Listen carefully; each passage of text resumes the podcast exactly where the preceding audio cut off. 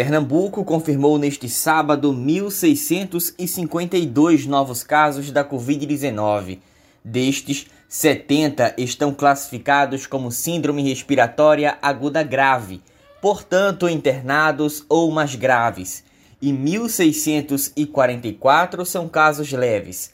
Ao todo, o estado soma 250.165 confirmações desde o início da pandemia. O boletim também registra mais 1.218 pessoas recuperadas da doença, totalizando 213.329 curas. Também foram confirmados por exames 25 novos óbitos. Com isso, o estado totaliza 10.177 mortes pela doença.